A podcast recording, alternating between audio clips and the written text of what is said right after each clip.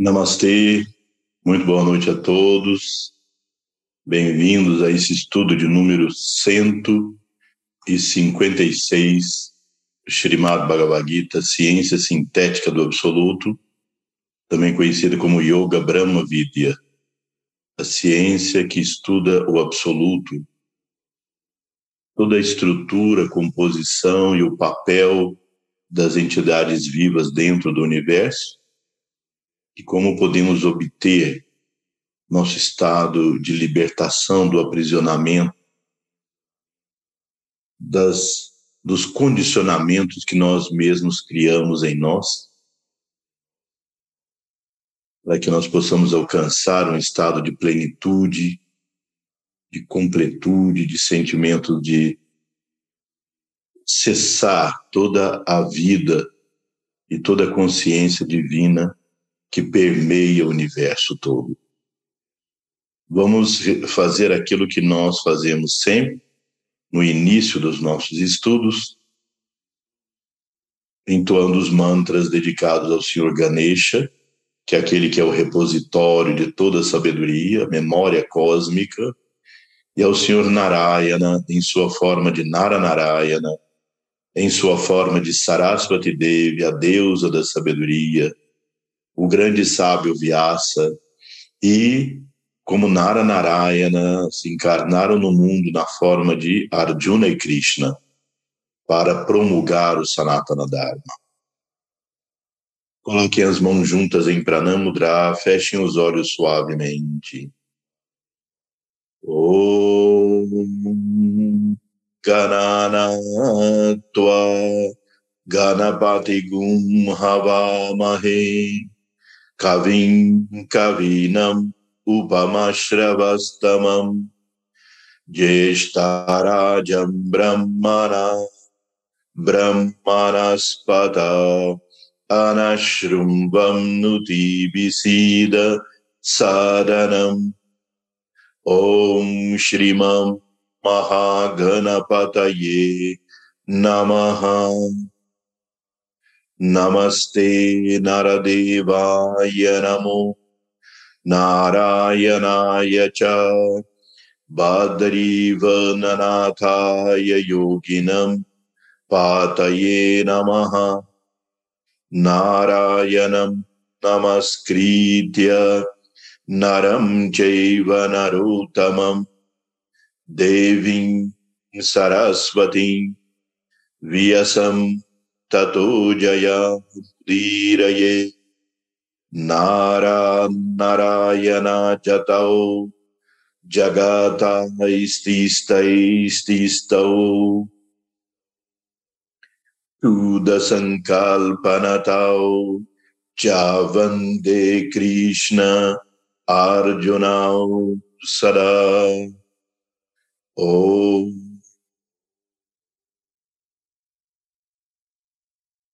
Namastê. Bem, nós estamos estudando agora o capítulo 21, Prakriti da Arma Gita, onde Sri Krishna, então, explica a função do outro atributo, da outra qualidade do absoluto, que é a substância. No capítulo anterior, o 20, Atma Dharma Gita, nós vimos as características do Atman, que é a parte consciência de Brahma. Agora nós vamos estamos estudando a parte substância de Brahma. Em outras palavras, Brahma não deixa de ser Brahma, o único, o um, o absoluto, para se manifestar como Atma e Prakriti, como consciência e substância são atributos inerentes a ele próprio. Então, não há dois, senão um. Essa é a suprema verdade do yoga, a suprema síntese. Só há um, o absoluto, Nam, Om, único. Então, agora, nós estamos entrando no verso 10, que diz: O aspirante cujo discernimento átmico está obscurecido pelo egoísmo, considera o princípio de vida como a causa próxima de todas as ações. Porém, elas não são, desculpe, porém, elas são, em realidade, causadas pelas tríplices qualidades da matéria ou as trigunas. Vamos ver então esse mesmo verso em sânscrito.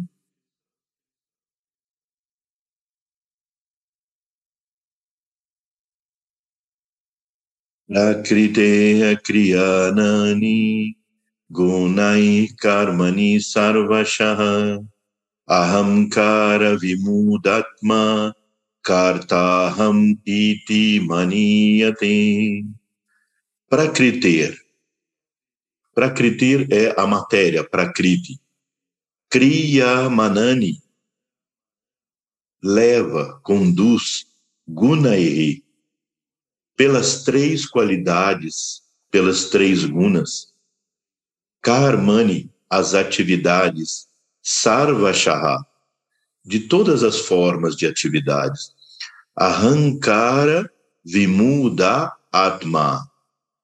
Aqueles que estão identificados com seu próprio ego e não entendem eles mesmos esse funcionamento do corpo, Karta considera que é o, o ator, aham, eu, iti, este, maniate, das coisas. Então, o resumo dessa frase é: todas as atividades são promovidas pelas trigunas, sattvarádias e tamas. Mas aquele que é ignorante desse conhecimento divino considera que ser, a consciência pura, atua no universo. E acaba fazendo com que o indivíduo se identifique com a ação os sentimentos, os pensamentos.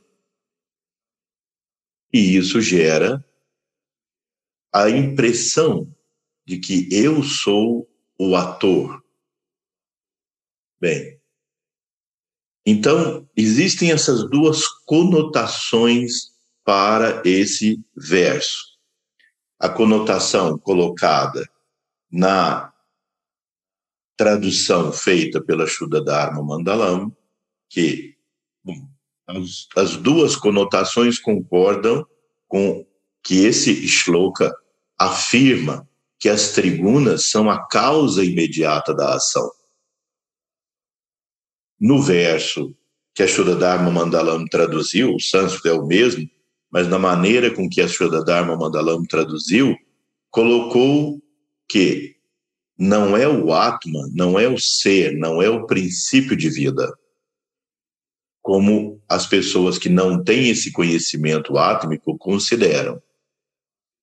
Uma versão mais literal do verso diria assim: aquele que é ignorante considera que ele, essa pessoa, é aquele que produz a ação.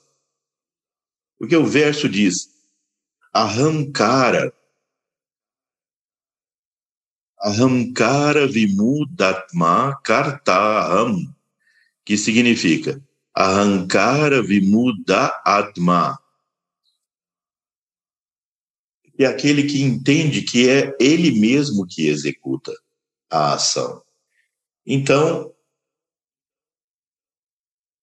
esse verso nos traz o conceito, primeiro, reconhecer que o Atma, a pura consciência do universo, não interfere diretamente no funcionamento do universo. Consciência pura, ela é imutável. ela permeia tudo, sustenta a vida de tudo, mas não recebe influência dessa vida que o ser promove. Por isso, muitos consideram essa visão como ateísta, porque Atma, como consciência pura permeando o universo, não cabe no conceito que muitas pessoas têm sobre Deus. Porque muitos veem Deus como uma entidade extracósmica, poderosa, que interfere diretamente no processo do funcionamento do universo. Então, ao conceito, eu falei com Deus, Deus falou comigo, Deus vai me dar a graça disso, vai me dar a graça daquilo. Deus me castigou porque eu fiz uma coisa incorreta. Essa visão de Deus não está dentro dessa cultura do Sanatana Dharma. Não há esse conceito.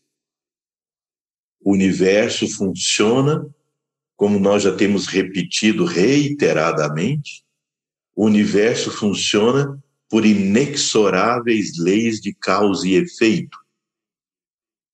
E o que é que promove essas leis de causa e efeito? As famosas trigunas, as três qualidades da matéria, os três atributos da matéria, o atributo da harmonia e equilíbrio, o atributo da ação motivada pelo ego e o atributo da condensação, da densificação da matéria. Então, nos estudos que nós já fizemos anteriormente, vocês se lembram que a partir de Mahar, a grande mente divina, essa sim pode ser chamada de Ishvara, porque Mahar é da natureza da matéria vivificada pelo ser. Porém, é de uma matéria tão transcendente, tão pura, tão elevada, a mais elevada possibilidade de sutileza da matéria. Que aí, nesse caso, as máximas qualidades do Atma podem se expressar através daquela entidade. Então, Mahat é a grande entidade cósmica. Mahat é o grande ser cósmico. Mahat é o grande Purushottama, o morador do universo. O universo em todos os sete planos, em todos os mundos, com todos os seres, forma um grande corpo, habitado por uma consciência única. Essa consciência única e imutável se expressando através da matéria com suas qualidades de Satitananda, pura consciência, puro ser, pura bem-aventurança, expressa o máximo desses atributos através de Mahat. E Mahat, então, atuando na composição do universo, gera os Tanmatras, as, os cinco ritmos cósmicos. Vocês se lembram que a palavra Tanmatra significa a divina métrica ou a divina medida, já que matra é medida, é métrica, quando considerado som. Como todo o universo é sonoro, Tanmatra define os cinco ritmos cósmicos. Então, esses Tanmatras dentro da mente divina sob a ação de sátua gera os Gnanendriyas. Então, aqui considerando Sattva, e Tamas como três grandes qualidades cósmicas. Então, Sattva gera os Gnanendriyas. Rajas atuando através dos Tanmatras gera, então, os Karmendriyas, os sentidos de ação. E quando Tamas influencia a, na vibração, no ritmo dos Tanmatras, então gera os famosos Mahabhutas. Então gera os cinco grandes elementos ou Mahabhutas. Então esses 15 elementos que funcionam no universo, ou, ou os 15 tátuas, os Gnanendriyas, os Karmendriyas, cinco, cinco e os cinco Mahabhutas, eles formam a estrutura do universo. Como se Mahad fosse o grande arquiteto do universo, fosse um grande pintor, e Sattvarádias e Tamas colorem as suas tintas e com isso ele pinta toda toda a formação do universo. Então nós que somos formados de Mahabhutas, nós quando eu digo, quando eu me refiro a nós, me refiro à nossa estrutura como personalidade, como pessoa. Somos formados então dos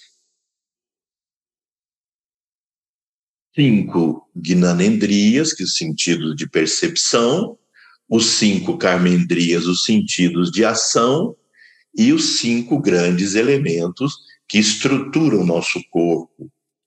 E tudo isso, ainda partindo de Mahá, vocês se lembram, forma o que nós chamamos de mente, e essa mente é formada de Buddhi, Ahankara, e manas. Significa, então, que a nossa mente, a nossa mente que é formada desses elementos, ela está completamente submetida, porque aqui os Gnanendrias vão servir de instrumentos para que a mente, a minha pessoa, que é Buda Arrancara Manas, possa perceber o universo, que a nossa mente, que é o meu, a minha individualidade, a minha pessoa, Buda arrancar a manas, possa atuar no universo e que Buda arrancar a manas possa formar os nossos corpos e com isso atuar através a mente atuar através dos corpos. Significa, portanto, que a nossa mente sofre o inexorável e poderoso efeito das trigunas. E aí, no campo das trigunas, ou seja, no campo da mente, deixa de atuar apenas como construtor do universo. Uma coisa é pensar em Sattvarádias e Tamas atuando na construção do universo. E a outra coisa é pensar em Sattvarádias e Tamas jogando no campo da nossa mente. Através dos Gnanendrias captando, os Karmendrias atuando e os Mahabhutas formando os nossos corpos. Então, quem de fato domina nossa mente? As trigunas. Fortemente controlam. Então, a sensação de gosto e desgosto, prazer e aversão, agrado e desagrado,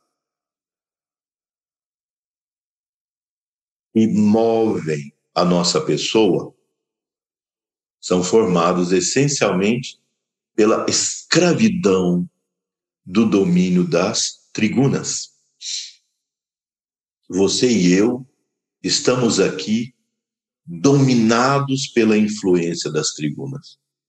Nós esperamos que, nesse momento, nós estejamos sendo alimentados por sátua. E vai produzir clareza de percepção, paz mental, tranquilidade, conexão espiritual. Mas o tempo todo nós estamos trocando matéria com o universo em torno de nós, e isso nos faz crer que nós somos o ator, que nós somos aquele que atua, que nós viemos para esse mundo para desfrutar dele. Que, na verdade, nós somos instrumentos da vontade desse um de se manifestar no universo. E essa construção da individualidade está submetida a influências, a muitas influências. Formam, então, as características individuais das nossas pessoas. Textos clássicos antigos, e principalmente os do Ayurveda, dizem: assim como numa árvore com milhares de folhas, você não tem duas folhas iguais, exatamente iguais, você não tem entre milhões de pessoas, milhões de construções, infinitas construções no universo, não há duas iguais. Então, esse é um conceito absolutamente impressionante. É capaz de transformar nosso bhavana, nosso bhava, a maneira com que nós interpretamos o mundo.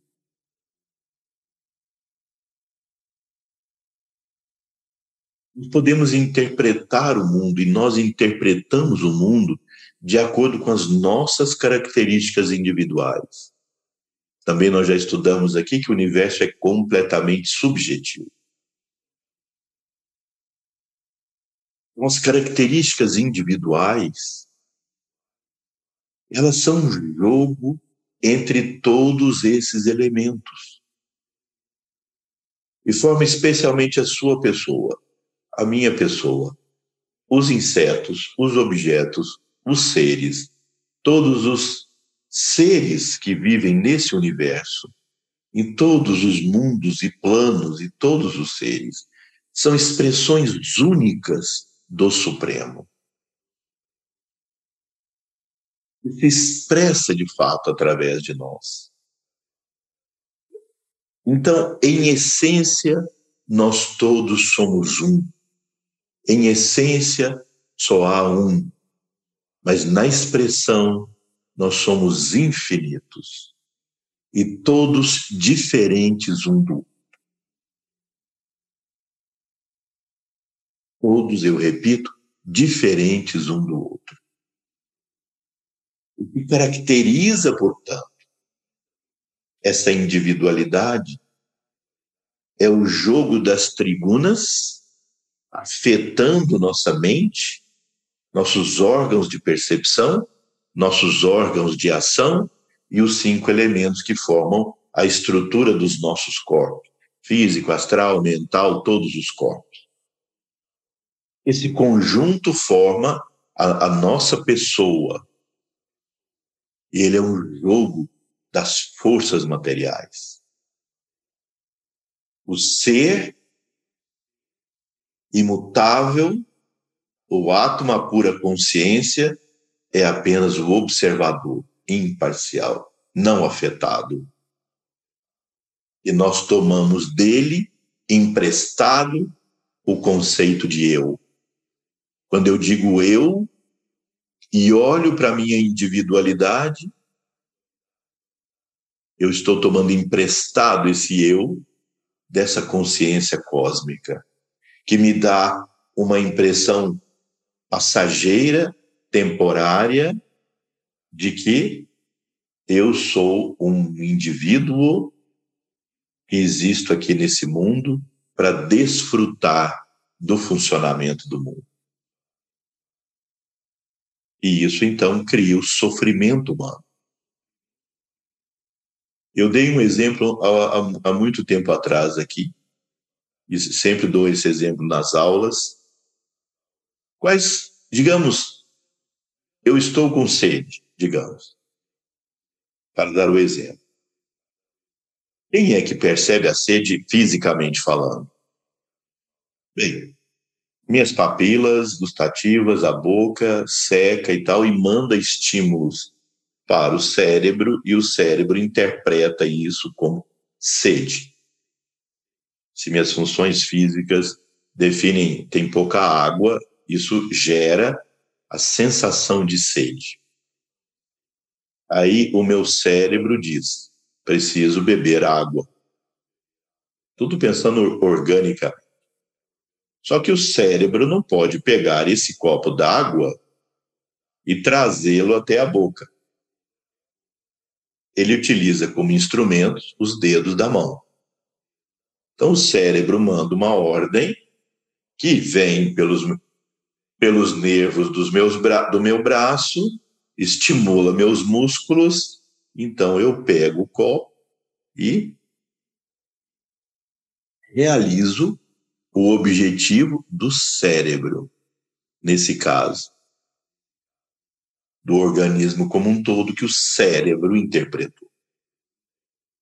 Então, o que são os dedos da mão nesse caso? Instrumentos do cérebro para realizar uma função específica. Cada dedo é diferente do outro. Eles não são iguais. Mas digamos que cada dedo estivesse revestido agora, que tivesse incorporado um arrancar manas em cada dedo. Agora, cada dedo se sente um indivíduo separado do resto do corpo. Não é na realidade, mas se sente. Aí o cérebro diz: vai lá e pega o copo e resolve o problema da sede. Aí, digamos, o dedão aqui diz: eu não. Eu estou cansado. Eu já fiz muita coisa. Eu pego tudo, eu faço apreensão de tudo. Agora, pega aquele grandão lá que não faz nada, aquele outro que só usa anel, aquele que fica apontando para todo mundo. Faz eles trabalharem. Aí, um, aí começa a surgir o quê? a desarmonia, o conflito. Então, é um exemplo simples, mas que descreve o que acontece. Quando o arrancar a manas, ou seja, nossa, nosso egoísmo, nossa personalidade entra em jogo, sente, percebe como se existisse para si mesmo e não como parte do todo. Por isso é que Patanjali, no Yoga Sutra, quando ele fala então das causas do sofrimento humano, que ele chama de kleshas, isso aqui eu já disse várias vezes para vocês, a primeira causa do sofrimento humano ele coloca como a vidya, ou a ignorância. Mas a ignorância do que? A falta de erudição? É uma ignorância que eu poderia resolver lendo muitos livros? Não. Vidya é a ignorância de quem eu sou, que é a mesma ignorância que Sri Krishna diz aqui nesse verso. Quando ele diz o ignorante interpreta isso de outra maneira, obviamente ele está querendo dizer a ignorância de quem eu sou em essência. Eu não sei quem eu sou. Então, com isso, eu assumo asmita, que significa a identificação. Então, eu me identifico com aquilo que eu não sou. E que o que é que eu não sou? E me identifico com minha mente dominado pelas trigunas para atuar, sentir, fazer. Então, aquilo que era instrumento se transforma num aparente ator. Então, isso é a chave do sofrimento humano.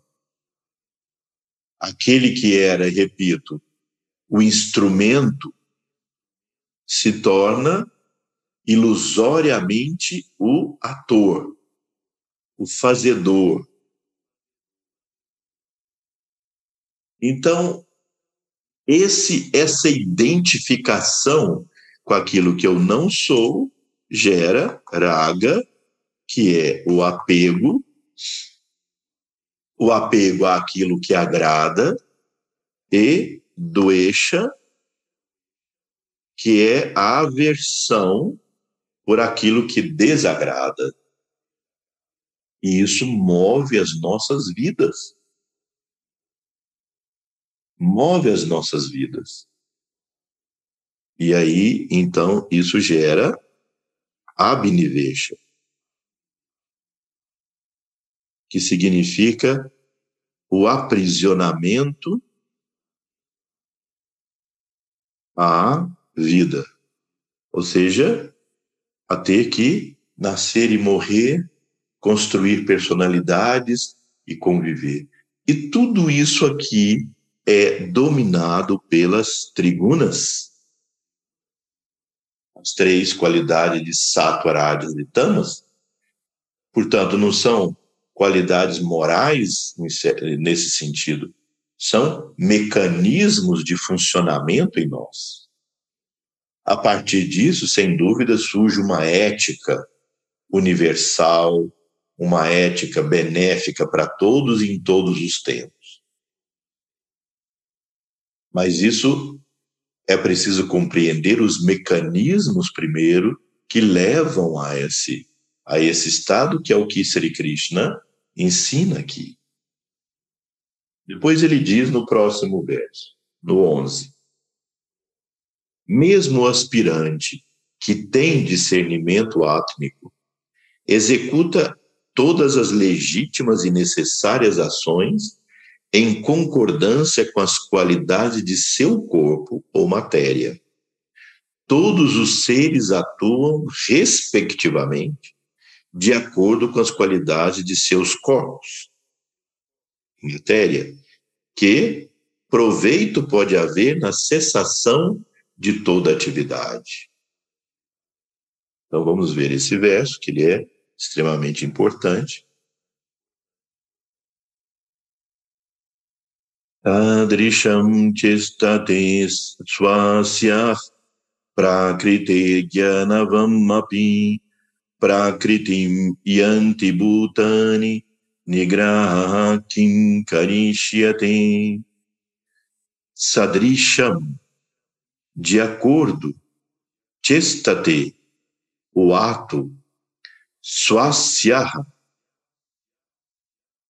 por ele, por eles próprios, prakrite, que são uh, os modos da matéria, ou os gunas, gyanavam, o sábio, pi, verdadeiramente, prakritim, a natureza, yanti, segue, bhutani, de todos os seres vivos, nigraha, a repressão, kim, o que?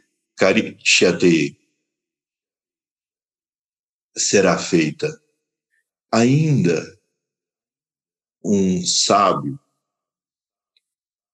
Até os sábios atuam de acordo com sua natureza. Todos os seres vivos são propelidos por sua natureza, por suas tendências naturais.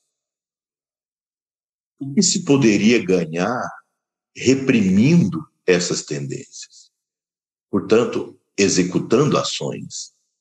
Veja que interessante esse verso E ele nos traz muitas informações importantes. Bem, primeiro, existe um Atma só, uma consciência pura só, permeando tudo.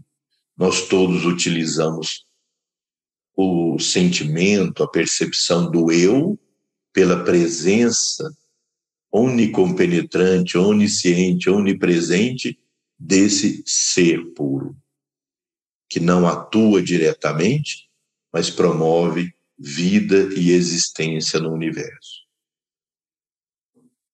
Cada entidade viva é formada de uma maneira, de uma estrutura diferente da outra.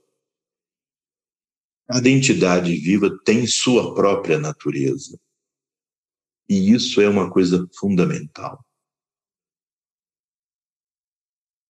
Isso é uma coisa fundamental porque permite que a gente veja cada pessoa diferente da outra. O que é que mais causa dificuldades nos relacionamentos? De modo geral, é uma pessoa querer que o outro veja o mundo como ela vê. Tenha os valores que ela tem. Interprete as coisas como ela gostaria que o outro interpretasse.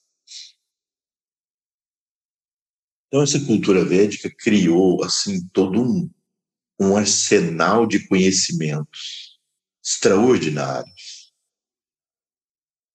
para permitir que nós pudéssemos tornar ciência, uma vidya, uma ciência, o conhecimento das diferenças.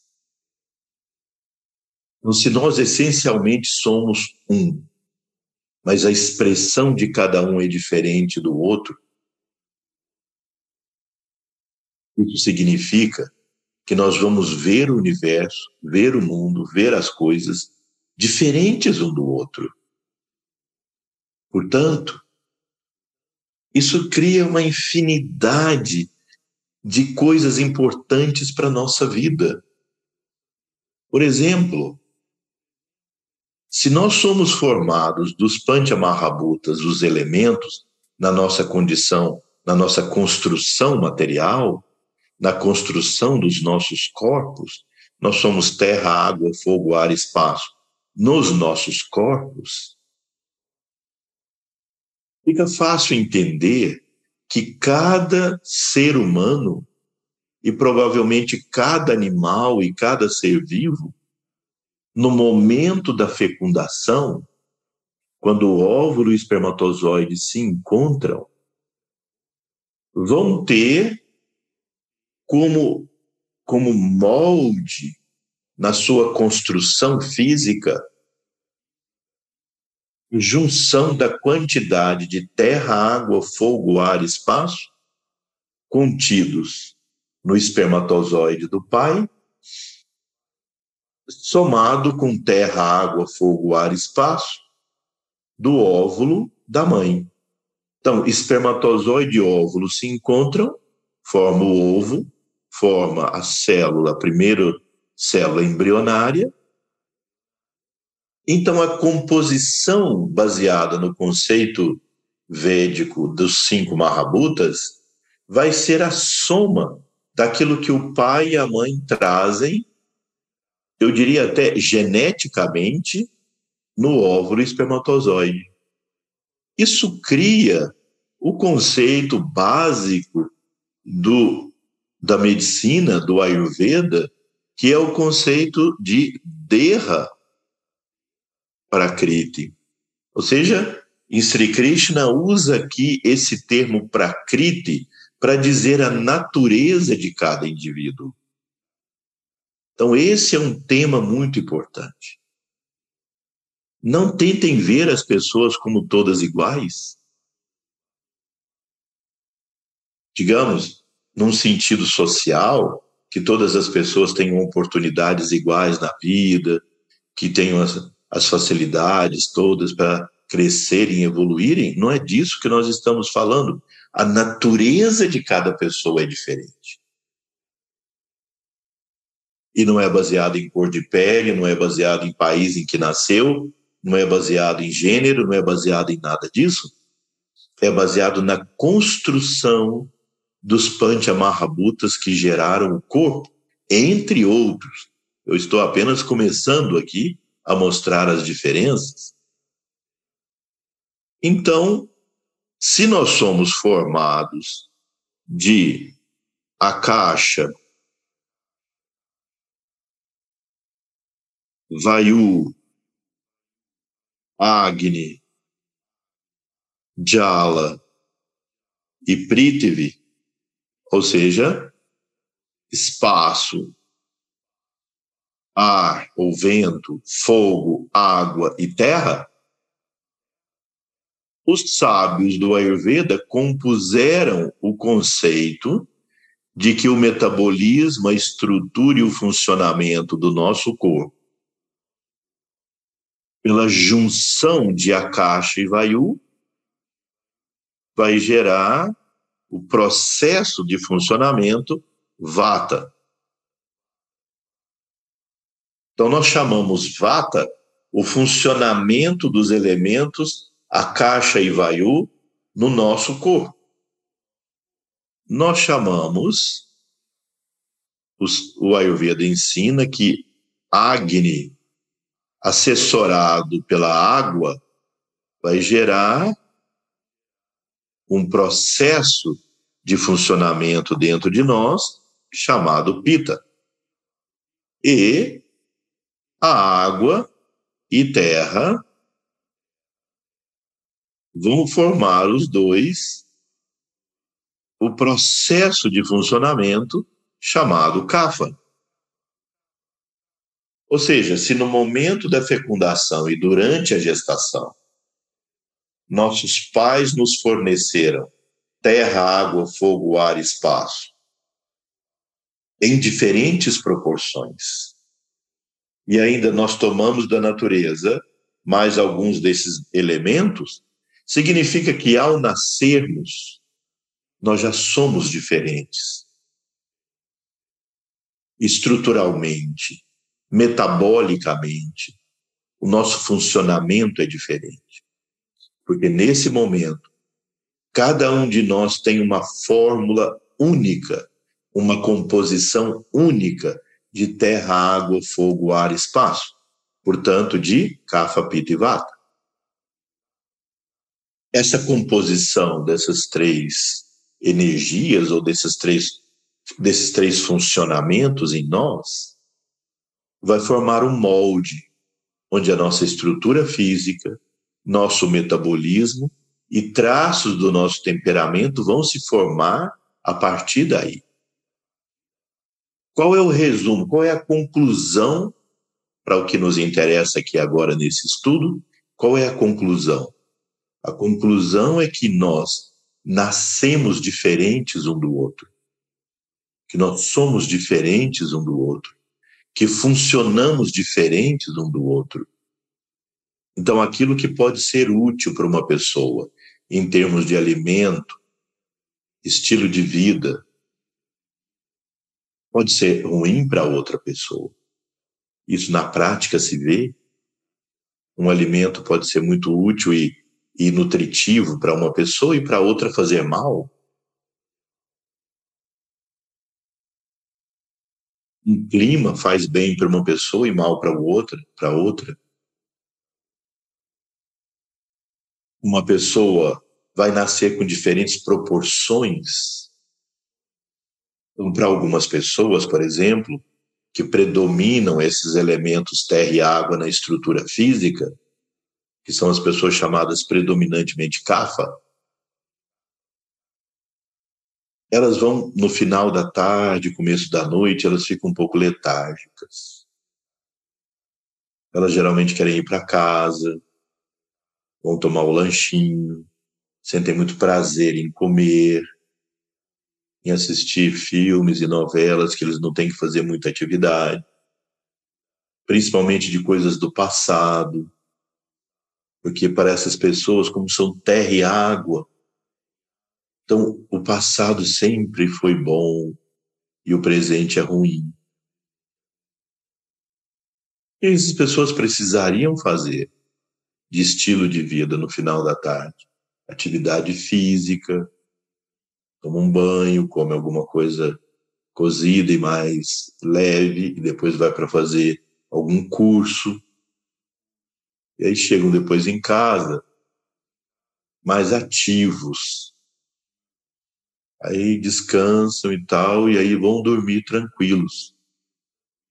Mas não vão ficar letárgicos comendo, chegando em casa à noite, por que, que eu tô com fome?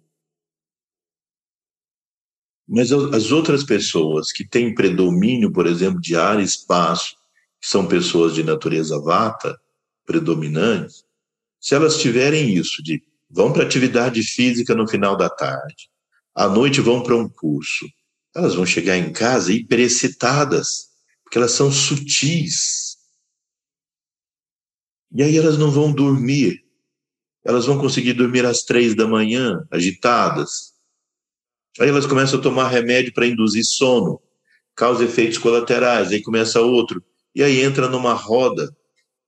Então, nada, veja, nesse sentido de alimentação, estilo de vida, nada é bom para todo mundo o tempo todo. Isso está completamente embasado nesse ensinamento de Sri Krishna. Nada é bom para todo mundo o tempo todo. Segundo, tudo é remédio ou veneno de acordo com a dose, para quem e quando. Até para a mesma pessoa. Num momento pode ser remédio, em outro momento veneno.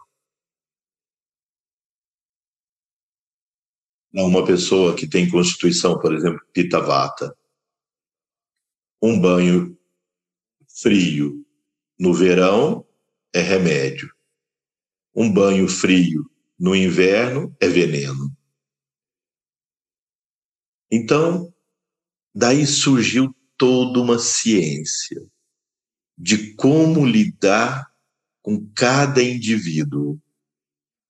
Existem princípios gerais, que é exatamente entender essas diferenças. E cada um aprendendo esses conceitos, adapta, se adapta à vida. A mesma doença, a doença que tem o mesmo nome, pode se expressar de uma maneira numa pessoa, em outra pessoa de maneira diferente. Então não dá para tratar todos igualmente pelo nome da doença. E talvez a gente é treinado como médicos, como profissionais de saúde, a ver a doença como uma entidade independente. Mas ela não é, ela é multifacetada, porque toda doença se apresenta num campo. E o campo é a pessoa.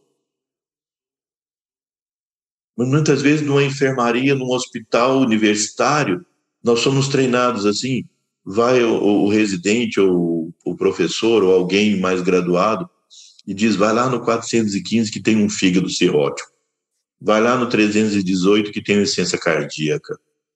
E assim, muitas vezes as pessoas são treinadas a ver a doença e não a pessoa doente. No Ayurveda isso tem muito, está muito bem codificado e organizado. Em cada diagnóstico nós diagnosticamos a doença e a pessoa doente. Pariksha é nome de diagnóstico, é a tradução de diagnóstico. Roga pariksha é o diagnóstico da doença. Rogi pariksha é o diagnóstico da pessoa doente. Assim como tem yoga, yogi, tem roga, rogi. Roga é a doença, roga é a pessoa doente. Então não há como diagnosticar um sem o outro. Porque não há o tratamento para uma doença com o nome da doença. Há o tratamento da doença como ela se expressa naquela pessoa com aquelas características. Então, Sri Krishna aqui enfatiza a necessidade de ver as diferenças. Veja um outro sentido prático, que é extensíssimo, mas veja um outro sentido prático de imediato. Quando você compra um alimento industrializado, um alimento é, no supermercado, é obrigatório que tenha no rótulo a composição nutricional. E aí vem a composição de carboidratos, aminoácidos, gorduras, eletrólitos, etc. E vem a porcentagem da necessidade diária. E quem é que definiu essa necessidade diária igual para todo mundo? Não importa se a pessoa trabalha no campo, na enxada, no sol, muita atividade física e esgotante, ou se ela se senta num, num escritório e não se move, ou seja, é uma necessidade diária baseada em quem? Não em que, mas em quem? E por que que nós temos que seguir isso como se nós todos fôssemos moldados da mesma maneira. Há uma fábrica que molda pessoas. E nós todos saímos iguais, com as mesmas necessidades. Isso não funciona. Não funciona. O respeito à prakriti da pessoa. Então, essa prakriti é chamada Deha Prakriti. Deha significa corpo. Então, quando nós falamos em Vata, Pitta e Kapha, nós falamos da composição física, estrutural, metabólica. É que nós fazemos muitas brincadeiras sobre o comportamento em desequilíbrio de Vata, Pitta e Kapha. E aí as pessoas acabam acreditando e dando ênfase maior, principalmente nós que lidamos com essas partes que gostamos mais dessa parte psicológica, espiritual, esotérica e New Age e tal, nós gostamos de ver o comportamento, tendências, qualidades mentais, mas Derra Prakriti, baseada em Vata, Pitta e Kapha, prioritariamente diz respeito a funcionamento físico, estrutural, e não a comportamento. Sobre comportamento, quem domina os padrões mentais que geram comportamentos, que geram tendências, que geram padrões, não é primariamente Vata Pitta é Sattva, Rajas e Tamas. Então, os textos clássicos do Ayurveda isso, inclusive, é pouco conhecido, até mesmo pelos praticantes de Ayurveda, e inclusive um pouco, não pouco conhecidos, mas pouco utilizados na Índia, é o que se chama Manasa Prakriti. Então, o outro é Deha Prakriti. A, a constituição física. Agora, Manasa Prakriti é a constituição mental reafirmando aquilo que Sri Krishna ensina sobre o domínio das tribunas. Então, tanto os dois textos clássicos principais do Ayurveda, o Charak Samhita e o Sushruta Samhita, no capítulo ambos, o capítulo chamado Sharira Stana, na parte chamada Sharira Stana. Sharira Stana significa uh, o Stana, a parte que estuda Sharira, ou corpos.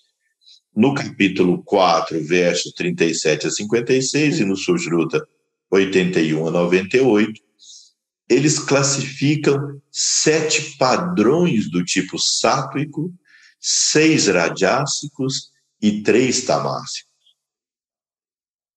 Sem dúvida nenhuma, nós, vamos, nós somos todos seres de natureza mista existe em nós um misto de sattvarádias e tamas, predominando ora mais um, ora mais outro, ora mais outro, dependendo das circunstâncias da vida que nós passamos e dependendo de outros fatores ainda que havendo tempo ainda nós vamos comentar. Então veja, a prakriti física baseada em Vata, Pitta e Kapha compõe sete tipos. O predominante Vata, o predominante Pitta, o predominante Kapha. O Pitta Kapha, o Pitta Vata e o Vata Kapha. Os textos clássicos falam de sete, não dez. Portanto, não há diferença entre Vata Pitta e Pitta Vata. Porque os dois estão dentro do mesmo grupo, Pitta Vata sete tipos. Vê que se você nasce em uma dessas pracrites, e todos nós nascemos predominantemente, nós vamos ter certas características específicas, inclusive na maneira de interpretar o mundo.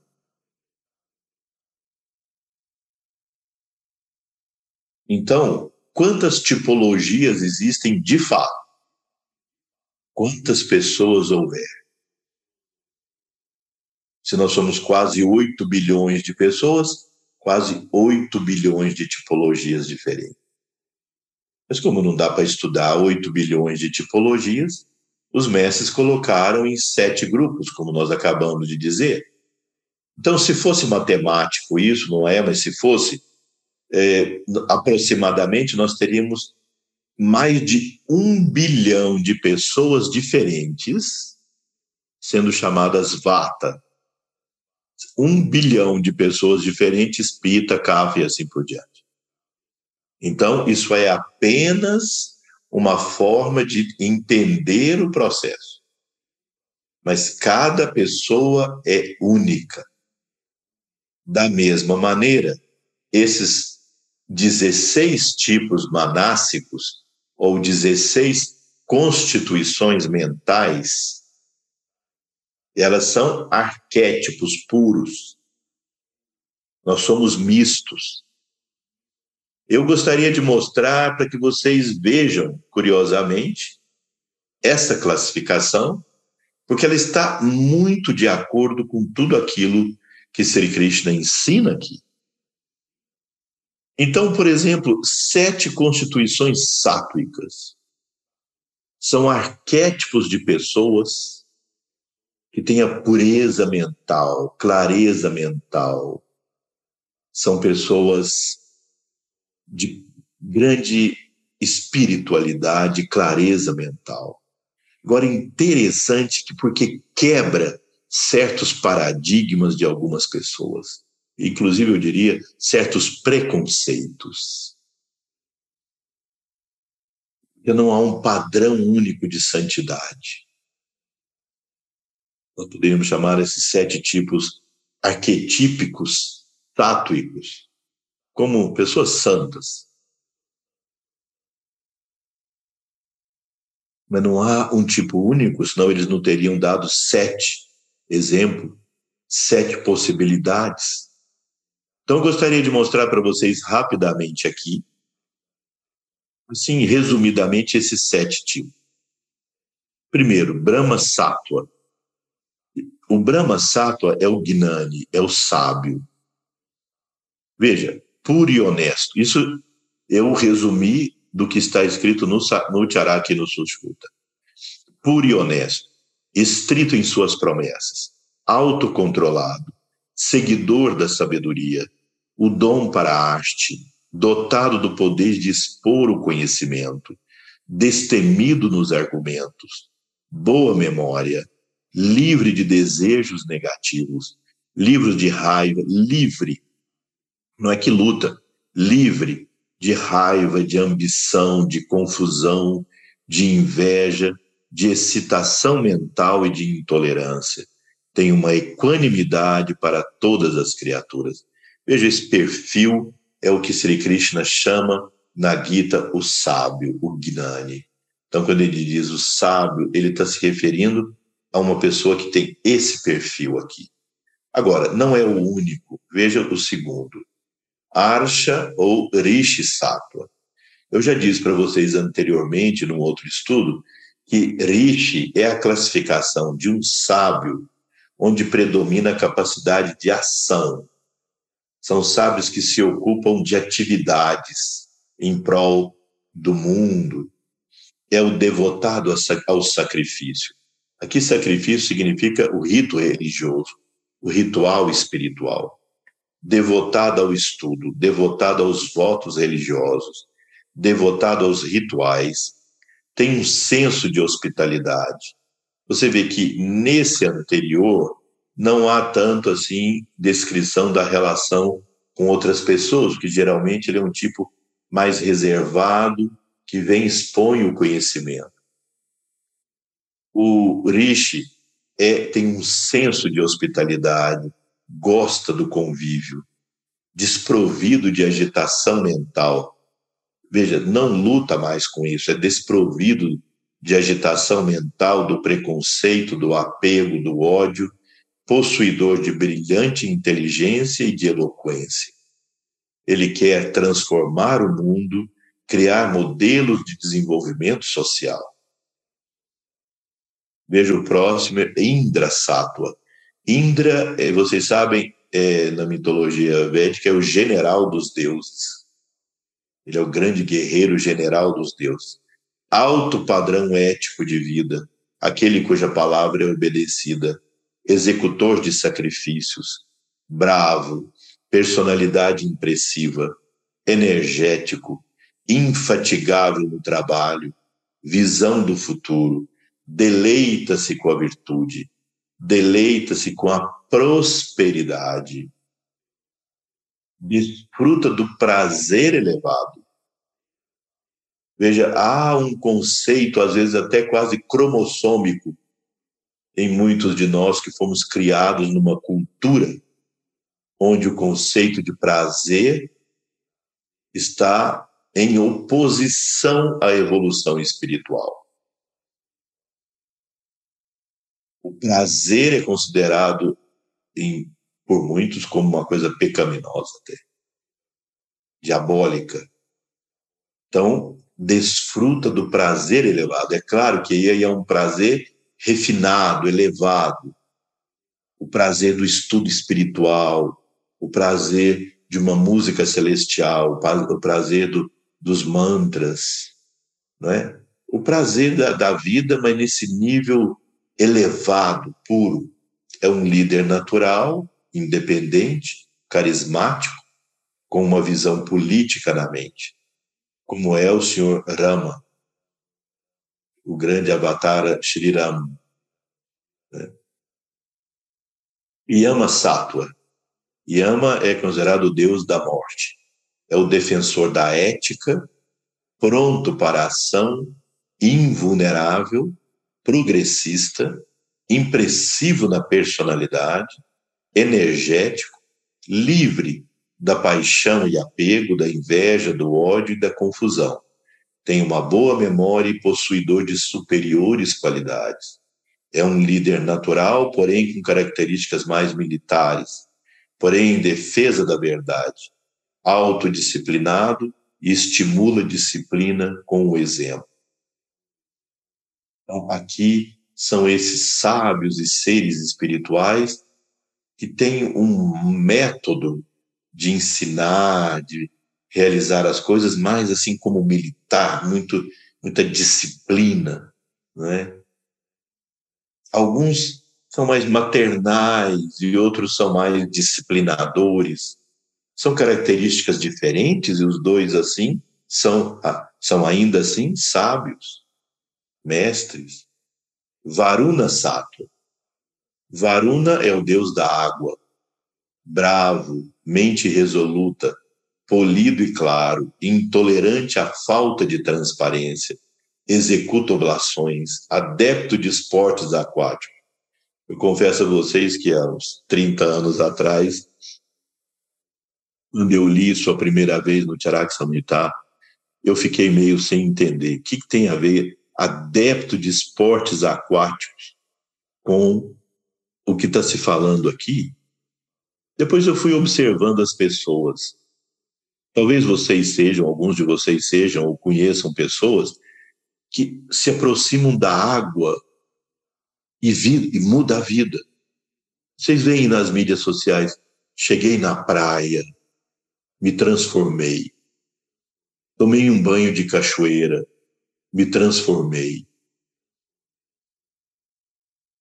Me aproximou, se aproximou da água, não consigo viver longe dos rios, das cachoeiras, do, é, do mar por muito tempo. Quando chega, se transforma. Tem pessoas que têm essas características e outras não. Então, essas pessoas têm mais esse raio Varuna Sattva. É infatigável no trabalho, aquele cuja indignação está apropriadamente colocada, mas ao mesmo tempo a generosidade está apropriadamente colocada. Atua através do poder da lei ou dharma como um grande juiz. Depois tem Kubera Sattva. Kubera é o deus da prosperidade, da riqueza, grande prosperidade, persegue a virtude. Vocês sabem, aí já não fala que é a suprema virtude, persegue a virtude. Incentiva a prosperidade, encontra alegria nos prazeres sensoriais. E veja se isso fosse visto por alguém que tem essa concepção de que os prazeres sensoriais são opostos à iluminação e à realização. Límpido, interessados em jogos indoor. Aí que eu fiquei mais sem entender nada. O que que essa criatura tem que tem esse vínculo com jogos indoor?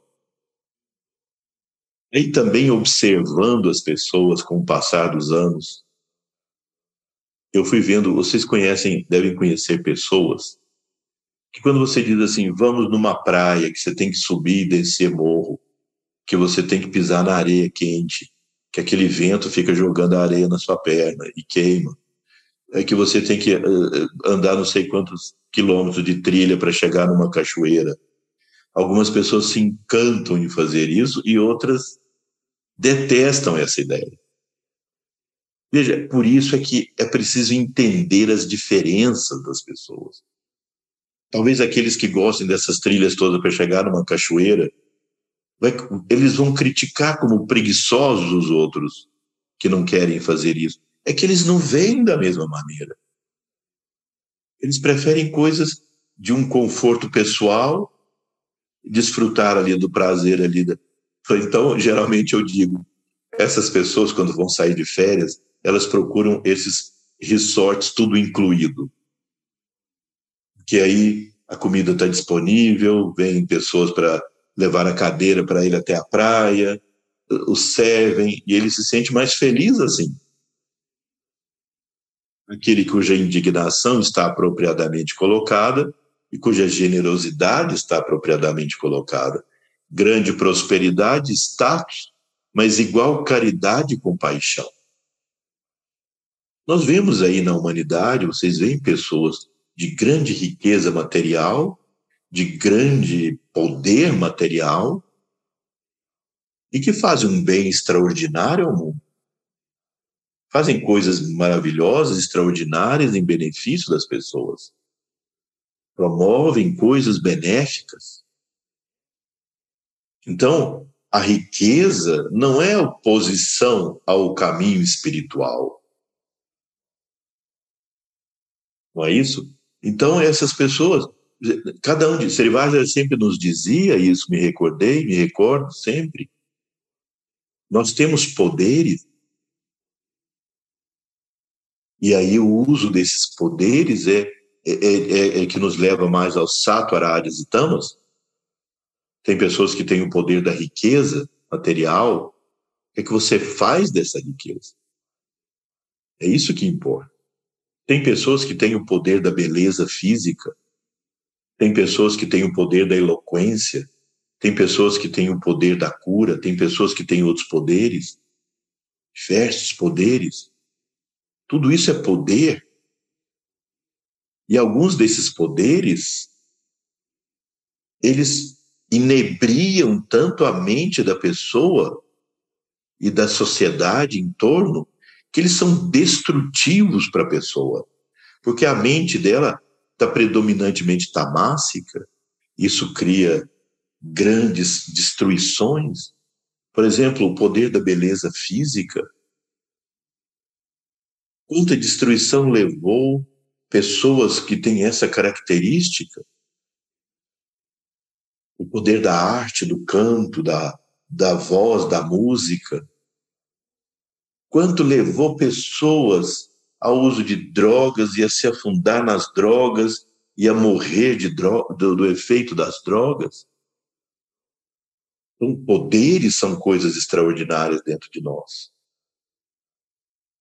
Agora, o, o modo com que nós olhamos e usamos os poderes depende de satwarádias e tamas dentro de nós. Por isso é importante desenvolver sattva antes de buscar poderes espirituais. Os poderes sutis, os poderes psíquicos, eles podem ser úteis na forma com que nós podemos ajudar ao planeta, à humanidade, a todos os seres. Mas sigam o princípio: buscai primeiro o reino de Deus e todas as coisas vos serão acrescentadas. Poderes podem ser temerários de todos os tipos de poderes, esses que eu estou dizendo, inclusive esses comuns do nosso, do nosso mundo, eles podem ser destrutivos se a mente não estiver com sátua. Mas se a mente tem sátua e a pessoa tem esses poderes, pode fazer um grande bem para ela mesma e para todos os demais. Gandharva sátua. Gandharva são os músicos celestiais. Apreciador da dança, da música cantada e instrumental, apreciador do louvor, da poesia, bem versado em histórias e em história, não propenso a encontrar defeitos nos outros, bem versado em lendas, veste guirlandas, ou seja, se enfeita todo, apreciador dos perfumes e de aplicar óleos, finos ornamentos, visto frequentemente em companhia de pessoas segundo os textos dizem, principalmente do sexo oposto. Grandes artistas, escritores e músicos. Aos olhos de algumas pessoas, inclusive baseado no preconceito, uma criatura como essa, mesmo pura, elevada, não é? Impureza mental, a grandeza, nobreza de ajudar a todos os seres e, e grandes qualidades internas, mas tendo esse perfil social, é considerado não uma pessoa não, não religiosa, não espiritual. Então, esses são os sete padrões arquétipos, eu diria, dos tipos sábios. Os tipos radiásticos eu resumi num único slide. Asura, um líder carismático, brilhante, mas dominado pelo egoísmo e capaz de manipulação e decepção. Esse é um tipo extremamente perigoso na sociedade. Sura é demônio. São pessoas que têm características extremamente negativas dentro delas mas ao mesmo tempo grande inteligência e força, com capacidade de causar grandes danos. Rakshasa é egoísta com poder, mas com a mente mais lenta, indolente e insignificante do que o Asura. Paixaka é fantasmagórico, dominado pela ambição e os prazeres, mas carente de caráter e de originalidade. Sarpa serpente pode ser astuta e forte, mas se esconde na covardia, na letargia e no medo. Então, uma pessoa dominada por insaciável desejo, querendo uma coisa após a outra. Chacuna, a águia, aquele que é glutão, desonesto e enganador. Então, esses são seis perfis radiácicos. Se nós nos observarmos, né, eventualmente, aqui ou ali, em muitos momentos, nós nos vemos com alguma dessas características. Agora, os três tipos tamásicos é o animal doméstico, é como um animal de fazenda. Na Índia isso é muito comum, as vacas que ficam presas ali na porta da casa, das aldeias, todos têm uma vaca, uma búfala na porta. Tem uma cordinha que segura elas ali, elas são alimentadas pelo resto da comida da família, pelo resto da lavoura, passa alguém e dá alguma coisa para elas, e elas ficam ali alimentadas e numa uma simbiose muito interessante com a família. Um depende do outro. Mas por elas estarem ali, elas perderam totalmente qualquer tipo de iniciativa. Se você pega essa vaca e leva e deixa no pasto, ela come aquele pasto que está ali, mas não tem iniciativa de levantar a cabeça a hora que até acaba aquele pasto e procurar um pasto ali ao lado. Ela fica ali esperando você levá-la. Conhece gente assim? Elas são dóceis, mas sem iniciativa nenhuma, são facilmente controláveis por qualquer pessoa, por qualquer coisa, não tem nenhuma capacidade de iniciativa própria, nenhum, nenhuma visão autocrítica e nem crítica em relação a nada, são assim passivas. O outro tipo é o peixe. Já tentaram pegar um peixe na água com as mãos, escorregadio, que aqui dizemos ensaboado, não é? Então aquela pessoa que é destituído de inteligência, covarde, inseguro mas não pode ser contido ou controlado. E o Vanaspati é a árvore, uma grande árvore bonita, por exemplo, que você tem na porta da sua casa. Aí vai passar uma rua ali, vai ampliar a rua e vai, vai ter que cortar a árvore. Aí você arruma um ótimo lugar ali e fala assim, uma árvore, vai para aquele lugar ali que é bom. Ali você vai ficar linda, você vai viver mais 100 anos lá naquele lugar. O que, que a árvore faz? nem sai do lugar. Vocês conhecem pessoas assim que têm essa característica? Turrão, teimoso, mas ao mesmo tempo a mente obscura, sem percepção. Já me disseram que isso se chama complexo de Gabriela. Quando eu dou aula, os alunos me falam, isso se chama complexo de Gabriela. Eu nasci assim, você sempre assim, se quiser me aceita assim, não é? É, baseado no livro do Jorge Amado, de Gabriela, e a música que se cantava na, na novela, numa novela é, se, tinha esse refrão: Eu nasci assim, você sempre assim. Então, existem pessoas assim. Eu nasci assim, vou morrer assim, não, não vou mudar nada. Dificílimas de tratar. Então, isso compõe os 16 tipos psicológicos que o Charas e o Sushruta descrevem. E aí você pode, não há correlação direta entre Vata, Pitta e Kapha e Sattva, Rajas e Tamas. Alguns estudiosos tentam colocar isso, mas não encaixa perfeitamente. Você pode ter um tipo Vata mais sátrico, ou mais tamásico, ou mais radiásico. O Pitta a mesma coisa, o Kapha a mesma coisa.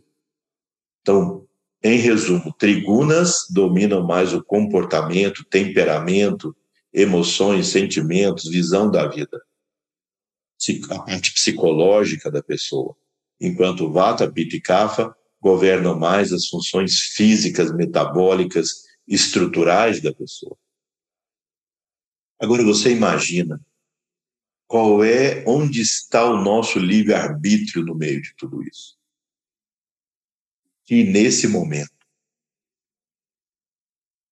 domina minha maneira de ver e ser, minha constituição física, minha constituição baseada em saturadas e tamas, a época que eu nasci, o lugar onde eu nasci, porque se eu sou mineiro, eu tenho certas características, paulistano outra, outras cariocas outras, é claro que existem uh, caricatura sobre isso, mas isso, de certa forma, influencia no modo de ser. Se eu sou americano, se eu sou norte-americano, se eu sou europeu, se eu sou sul-americano, se eu sou africano, se eu sou indiano, são pontos de vista diferentes, culturais.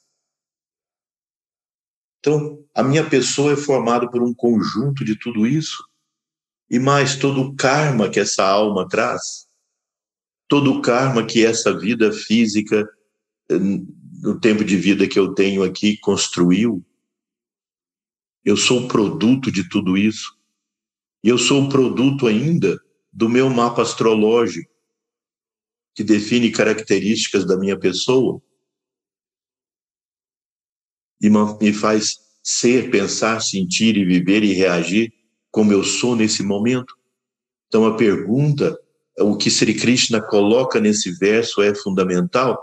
Cada pessoa reage ao mundo de acordo com sua prakriti, e a prakriti, ou a natureza de cada um, é o conjunto de todas essas influências. E onde está o livre-arbítrio no meio de tudo isso? Essa é uma grande pergunta e a resposta é: o livre-arbítrio é uma possibilidade, não uma realidade na vida de todos nós. Na maior parte do tempo, nós não temos liberdade de pensar, fazer, sentir como nós queremos? Não.